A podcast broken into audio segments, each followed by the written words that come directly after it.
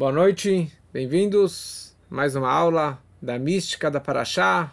Essa semana iremos ver a Paraxá Tetzaveh. Tetzaveh fala muito sobre as roupas dos sacerdotes. E hoje falaremos sobre a obsessão por roupas. Pessoas que são viciadas, gastam muito dinheiro por roupa, mas a grande questão é o porquê das roupas qual que é o valor das roupas, a importância das roupas e o problema que vem por trás das roupas. Eu estava outro dia falando com meu filho e ele me contou que vários dos seus colegas são obcecados por, por roupa, por sapato, tênis. Eles têm lá 10, 12, 13 tênis no armário e compraram com, seus, com seu próprio dinheiro, não com o dinheiro dos pais. Eu falei, está louco? Quantos tênis podem ter? Não é menina, não é mulher é, é, é garotos. Então, isso que a gente vai ver hoje um pouquinho sobre esse vício, essa obsessão e a importância que a Torá fala sobre as roupas. Então, certa vez eu estava na casa de alguém, eu fui colocar me usando na casa de alguém, e tinha lá um closet, um armário de roupa, não era um armário, era um quarto maior que a minha sala, um quarto com, sei lá, 10 armários só para roupas. Eu falei, quanta roupa pode ter? Quanta roupa uma pessoa pode precisa ter. Então, até achei estranho, falei, uau, aqui vocês têm loja? Vocês, vocês vendem essas, essas roupas? Não, isso aqui são as roupas da minha mulher mesmo. Então, você começa a perceber que, principalmente as mulheres, mas hoje muitos homens também vivem dessa forma, que eles têm uma roupa para cada evento, para cada momento, para cada é, festa, para o trabalho, para a rua, para a academia, para ir para cá e para lá. Para cada momento tem uma roupa diferente. E principalmente as mulheres têm sempre essa questão. A grande pergunta é qual roupa eu vou vestir para este evento, para ir amanhã para a escola, para ir amanhã para evento. Já está preocupada meses antes qual que vai ser a roupa que vai vestir para tal e tal festa, para aquele casamento, para aquele bar mitzvah e assim por diante. E aqui a gente vê, na verdade, que a roupa tem uma força do infinito, mais do que comida. Porque comer, você pode comer, tem um limite quando você pode comer e beber. Mas roupa não tem limite. Sempre pode comprar e comprar e comprar e comprar sem nada que bloqueie aquela pessoa. Se enquanto ela tem dinheiro, ela pode, ela tem esse vício, então ela vai ficar comprando. Então, várias regras qual sapato vai combinar com o vestido, que vai combinar com o cabelo, que vai combinar com a tiara, que vai comprar, combinar com o brinco.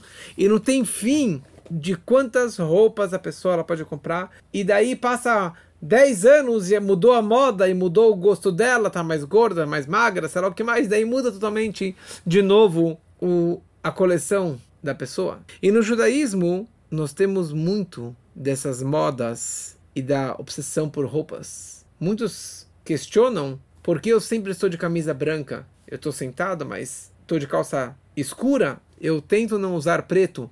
Mas no Shabat eu sempre uso preto. É o, é o sirtu, que é um casaco comprido preto com calça, com calça preta, com camisa branca.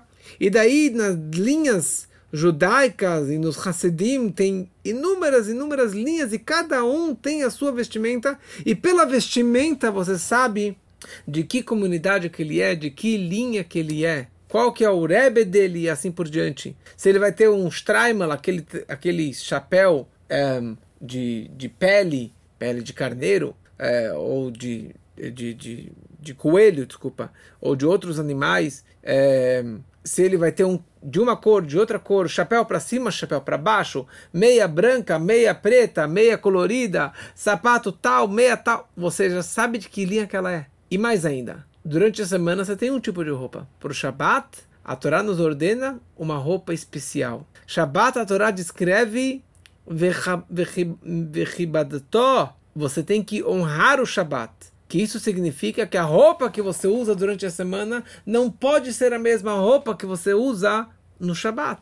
Você tem que trocar todas as roupas para o dia do Shabat. Um, um, sapato especial, uma roupa especial, uma calça especial, uma camisa especial e assim por diante.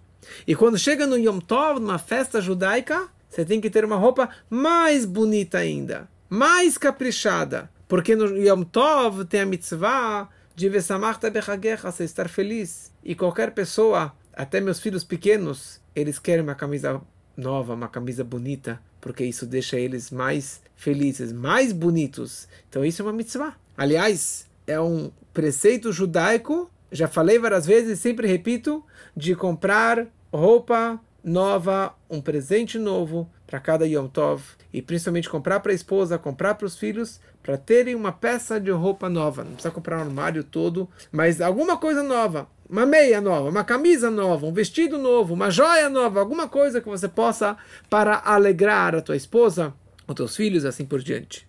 Fora isso, todo dia os homens usam o talit, aquele manto. Todas as comunidades. Todo dia nós usamos isso. E até existe que não aconteça, mas quando alguém falece, ele é enterrado com o talit. E assim podemos falar e falar muito sobre tudo isso. E essa semana na Torá, na Parashá de Tetzaveh, a Torá descreve sobre roupas e como que eram feitas essas roupas. Uma tecelagem especial, um tecido especial de seis fios trançados entre si com fio de ouro, com fio, vários tipos e modelos de fios e cores de fios. E a Torá é, é, gasta, a Torá usa 70 versículos nessa semana para descrever sobre essas roupas, como que elas foram feitas, como que elas foram pre preparadas com os mínimos e mínimos detalhes. E aí existem três categorias. Existe o Kohen normal, o sacerdote normal, que eram todos os sacerdotes. Quando eles trabalhavam no templo, a Torá descreve quatro roupas que eles usavam, quatro roupas de linho. E o que mais a Torá descreve com mais, com mais detalhes são as oito roupas que o Kohen Gadol, o sumo sacerdote, ele usava diariamente no templo. Oito roupas, que daqui a pouco falaremos sobre mais detalhes sobre elas. E no dia do Yom Kippur, no dia do perdão, o Kohen Gadol, ele usava, ele usava Bigde Lavan, roupas brancas de linho, e essa era a roupa que ele usava para poder entrar no Santo dos Santos, no Kodesh HaKodashim, no dia do Yom Kippur. E a grande pergunta é, que a Torá descreve, que no momento que eles usam essas roupas, eles estão eles são puros, eles são sagrados e eles podem servir a Deus. Sem essas roupas, eles não podem é, trabalhar no templo, tem até pena de morte se entrar sem uma dessas roupas, porque dessa forma eles não têm a santidade, eles não têm esse sacerdócio. Então a questão é por que essa obsessão por roupas? O que importa, o que modifica a roupa que a pessoa está usando? O que interessa é uma pessoa boa, de bom coração, com boas palavras, com, com bons sentimentos, que ajuda os outros, que isso que interessa. A roupa é fachada. A roupa é só uma, uma, algo externo, superficial, que não, que não é a pessoa, como já vimos no Tânia, que ele descreve sobre as três vestimentas da alma, as três vestimentas da alma, pensamento, fala e ação, que é algo externo, é algo superficial da alma, não representa a nossa essência. Então por que é tão importante essas vestimentas dos sacerdotes que a Torá descreve com os mínimos detalhes. Vou fazer uma pergunta, vamos ver se alguém consegue responder. Onde que é a primeira vez que consta na Torá sobre roupas? Vamos dar 10 segundos. Onde é o primeiro lugar na Torá que aparece sobre roupas? Muito bom, você foi rápido. Adão e Eva. Muito bom, Jaime. Adam Arishon. Primeira vez que aparece na Torá é as roupas de Adam Arishon. Adão e Eva, depois que eles comeram do fruto proibido, a Torá descreve que eles perceberam que eles estavam nus. E Deus foi lá e fez Vayas Hashem Elohim Ladam Lishtok Otnot Orvaya Bishem casacos eh, de, de couro e vestiu Adão e Eva. Essa é a primeira vez que consta na Torá roupas. E interessante que Deus ordenou Adão para trabalhar, para fazer o fogo, para criar a terra, para trabalhar a terra, para construir tudo, e nada foi, foi dado de presente. A única coisa que ele recebeu de presente foi roupas. Deus trouxe dos céus essas roupas de couro e vestiu eles. Não foi feito por eles, Deus vestiu eles. Então, aqui nós aprendemos uma vantagem dessa roupa. Que a roupa não é somente para proteger você do frio, não é somente por beleza, por capricho, mas na verdade a roupa é a primeira impressão que a pessoa ela pode impressionar aos outros e ser reconhecido pelos outros, pela Hevra, pela comunidade.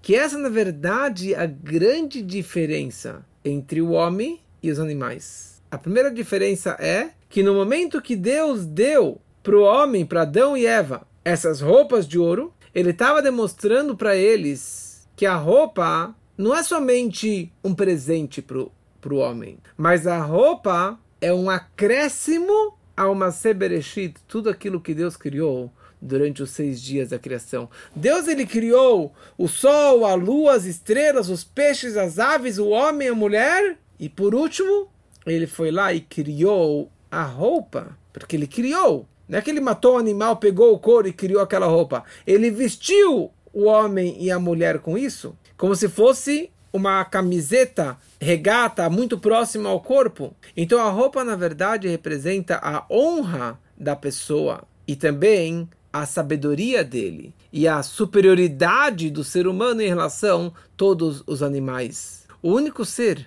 de toda a criação que precisa de roupas é o ser humano. Os animais não precisam, apesar que hoje existe roupa para os animais, cachorro e casaco e sapato e assim por diante, mas nenhum animal precisa de roupa para viver e sobreviver. O único que apesar que eu estudei esses dias interessante no Talmud, estudei que o burro, o jumento, ele é muito friorento. A tal ponto que existe uma expressão no Talmud que diz que o burro tem frio, ele tem frio no, na, no mês de Tammuz, no mês mais quente. E por isso é permitido colocar um cobertor em cima do burro, mesmo no Shabat, que não poderia, mas no Shabat você pode, porque o animal está sofrendo.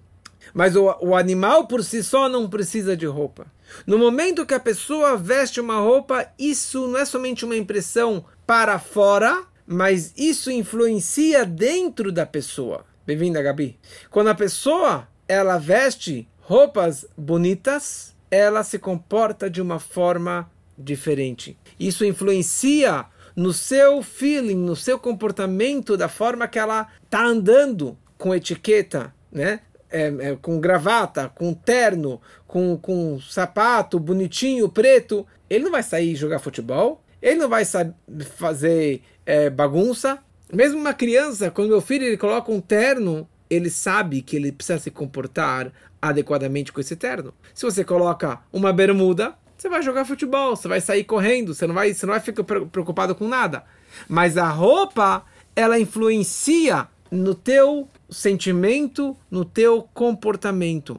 E por isso no judaísmo nós percebemos que quanto mais sagrada é aquela pessoa, mais roupas ele tem, porque isso representa a superioridade maior dele em comparação ao animal. Então, na hora da reza, nós colocamos um talit, porque já é uma hora especial. No Shabat, você troca toda a roupa, você coloca uma roupa mais bonita. No Yom Tov, uma roupa mais bonita. E no Yom Kippur, você coloca o, o, o, o, kittel, você coloca uma roupa branca por cima, porque é o dia mais sagrado do ano. Entre os Hassidim, a linha dos Hassidim, nós usamos um cinto na cintura, um cinto preto, que é um garto, que separa a parte profana do corpo e a parte sagrada do, do corpo, para você poder rezar per, e, e se preparar com mais santidade perante Deus. Mas o principal é o seguinte, que a pessoa, o homem foi criado à imagem de Deus. Betzelem Baraita Adam. O homem foi criado à imagem de Deus, um reflexo de Deus. Então, um, não basta a pessoa andar nua na rua, como que infelizmente agora, nesse fim de semana de carnaval, tantas pessoas andando da forma natural. Eu nasci assim, então não tem problema nenhum andar na rua dessa forma. Mas a pessoa, uma pessoa que anda assim, ela, ela se comporta que nem um animal, literalmente. Ela se veste que nem um animal, ela se, ela se comporta como um animal, sem entrar em, nos mínimos detalhes. A pessoa que ela se veste e que anda de uma forma recatada, que pelo judaísmo isso aqui é algo extremamente sagrado, o que se chama de tzniut, o recato, a modéstia em geral, e principalmente da mulher, de não mostrar parte mais íntimas, partes mais um, que podem provocar os homens, principalmente. Então ela tem que estar bem coberta para não ter problemas na vida dela ou na vida dos outros. Então o homem, o ser humano, ele é a única criação do mundo, a única criatura que não se satisfaz com a sua pele natural, com, seu, com a sua pele. Mas ela precisa cobrir a sua nudez, precisa cobrir a sua pele, cobrir as pernas, cobrir o peito, cobrir, cobrir os braços e não ficar andando é, de maiô na rua. É o único ser humano que precisa disso. Por quê? Porque dessa forma ele está cobrindo a imagem de Deus. Se o homem foi criado, se o homem foi criado a imagem de Deus, se você anda nu, você está desprezando o nome de Deus. E você tem que manter a pureza e a santidade de Deus. E por isso que nós nos cobrimos. O objetivo nosso é cobrir as coisas naturais, as partes naturais, e não ficar revelado dessa forma. Então alguns falam, ah, isso aqui é natural, assim que Deus me criou, qual o problema? Sim, Deus criou você dessa forma, mas Deus ele criou uma roupa e vestiu o ser humano. E na verdade Deus ele criou roupas físicas e criou roupas espirituais também, que são as vestimentas da alma, o pensamento, a fala e a ação que você tem que limpar e usar boas vestimentas na sua vida também, bons pensamentos, boas falas, boas ações, purificando e elevando a sua fala, a sua ação, que isso representa a superioridade que tem em, do homem sobre todos os outros seres humanos. E aqui eu gostaria de acrescentar uma coisa muito interessante, conectada com as oito roupas do sumo sacerdote. A Torá descreve que o sumo sacerdote ele tinha oito roupas.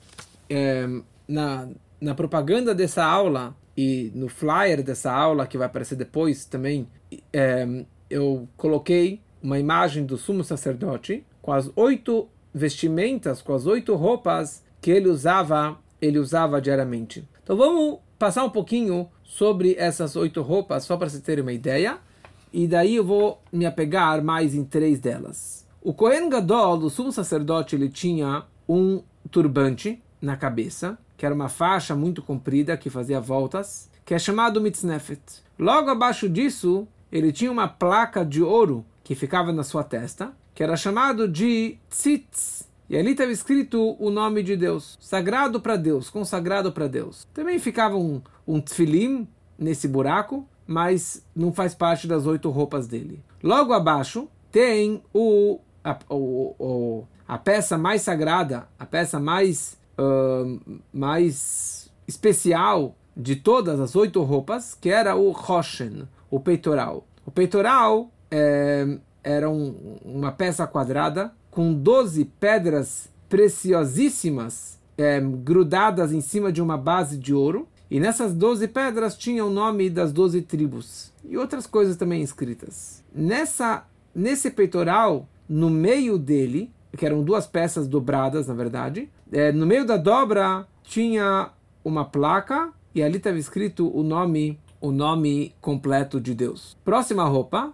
é essa túnica, essa túnica que uma túnica comprida que era o ketonet. Depois tem o avnet, um, que é uma faixa comprida que ficava na sua cintura. Depois tinha o efod, que é um avental todo elaborado, super complexo, e nesse, e no, no, no, no, nesse avental, da parte dele que chegava nos ombros do Kohen Gadol, havia duas pedras, duas pedras preciosas, que numa pedra estava gravado seis tribos e na outra pedra estava gravada as outras seis tribos. Depois tinha uma, um, uma calça por baixo, que era uma, um shorts de linho, que era Michnasayim. E por último, tinha um manto, o meil, que ele ia até o chão, e esse meil, ele tinha na sua borda embaixo é, uma decoração de sinos, sininhos e romãs, romãs feitas de tecido vermelho. Sino, romã,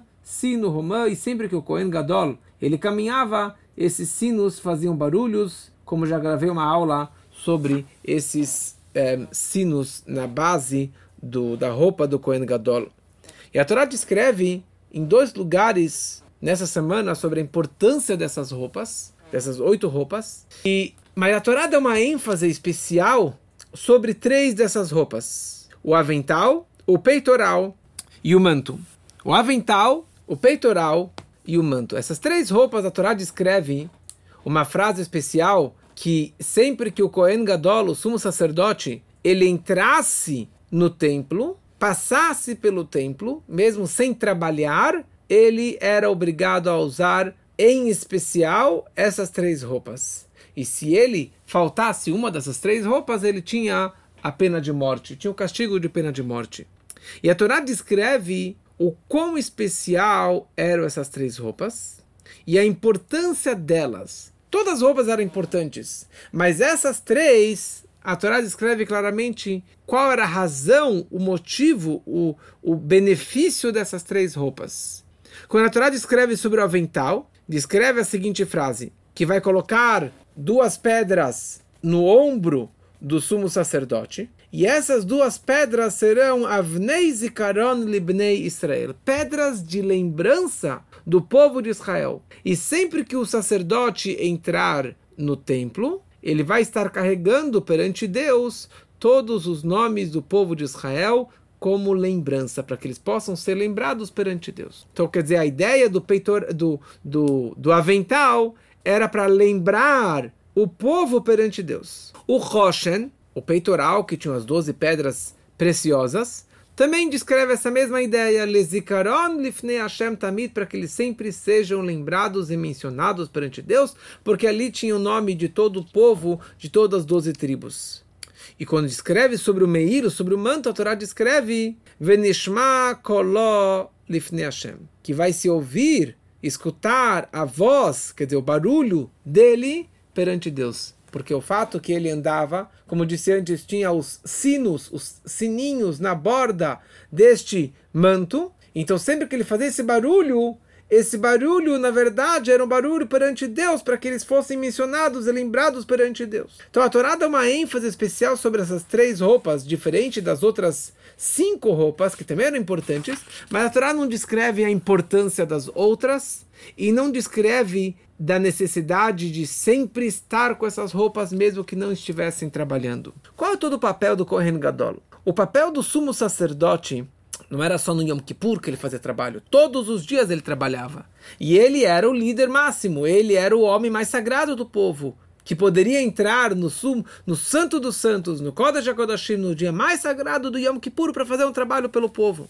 O trabalho dele é ser um mensageiro, um enviado, um sheliach, um porta-voz do povo perante Deus. Ele está no fato que ele entrava no templo, ele estava carregando nas costas, no peito, na, na borda, ele estava carregando todo o povo de Israel junto consigo. E isso tanto no trabalho, que isso representa pessoas que trabalham no estudo da Torá e no cumprimento das mitzvot, e mesmo o fato que ele estava só caminhando, sem trabalhar, ele também estava carregando o povo. Mesmo aqueles não religiosos, que não estudam Torá, que não fazem os preceitos da Torá, só o fato, simples fatos que eles são judeus, eles são carregados nas costas, nos ombros, no peito, na, na, na, na, na borda de baixo do manto do Kohen Gadol. Como o simples fato que eles são judeus. Como já falamos outra vez, que a Torá descreve que eles são um otzar haviv, um tesouro sagrado, um tesouro precioso,